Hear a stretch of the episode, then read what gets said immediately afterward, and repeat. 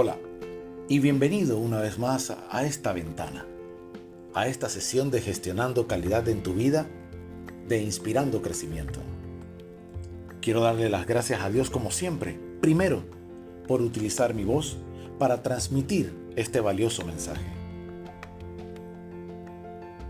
Según la Organización Mundial de la Salud y asociaciones internacionales importantes en materia de salud mental, afirman que una de cada siete personas corre el riesgo de padecer algún tipo de trastorno mental y que más de 400 millones de personas en el mundo padecen hoy alguna forma patológica de deterioro cerebral.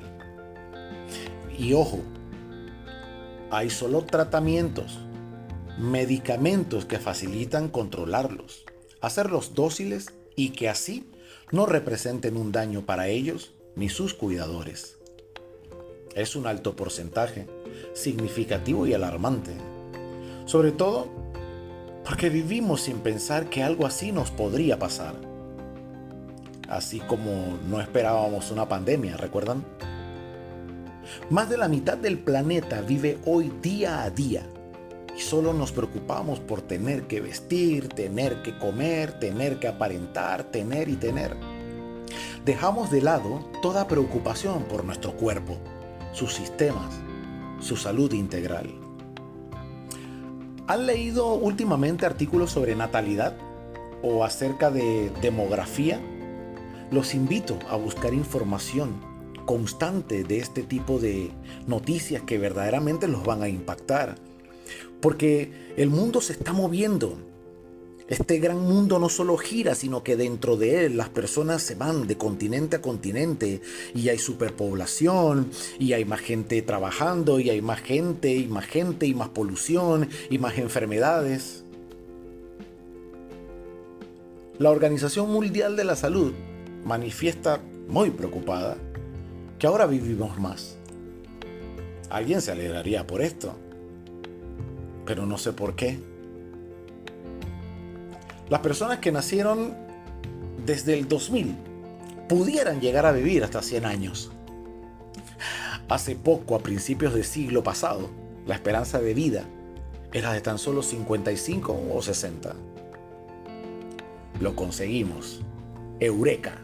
Inmortalizamos el estrés.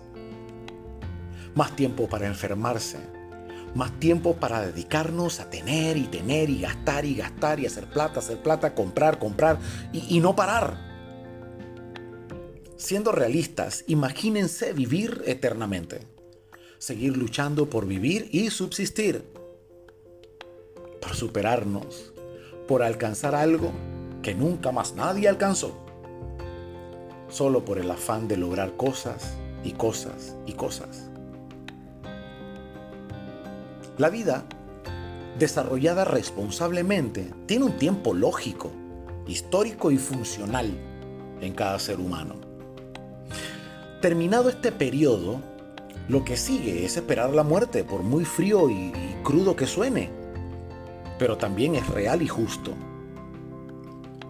Pasado este término de tiempo, sería más angustiante y doloroso la pérdida de un ser querido o que ese ser querido innecesariamente tenga que sufrir la pérdida de alguien, o estar más enfermo, tomar más medicamentos. Imagínense aquellas personas que subsisten conectados a una máquina. Hasta parecería que el apego pasado este tiempo se transforma en obsesión. Sé que todos queremos algo, Sé que todos luchamos por algo, pero por experiencia propia, la salud integral es más importante que cualquier otra cosa. Ya lo dicen los psiquiatras, sin salud mental no hay salud. En mi experiencia vivo con una persona que ya está presentando trastornos de su memoria, algún tipo de patología mental, tiene 78 años de edad. Se frustra, se incomoda, llora y por momentos se vuelve hostil. Y es recurrente.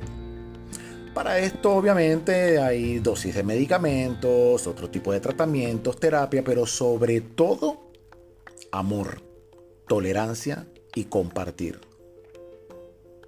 Tener cosas tiene su momento. Pasado ese tiempo, ya tenerlas no tiene sentido. Busca a partir de ahora tener cosas, pero con una mejor salud integral. Piensa en tu cerebro, piensa en el mañana. No vas a estar tan lúcido mañana como lo estás hoy. Sobre todo por las preocupaciones, la vida, tus elecciones, tus decisiones y tus acciones. Allí comienza todo. Y recuerda hacer cosas hoy que representen para ti una mejor vejez. Gracias por compartir este tiempo conmigo. Mi nombre es Daniel Espinosa. Yo soy Inspirando Crecimiento. Hasta la próxima.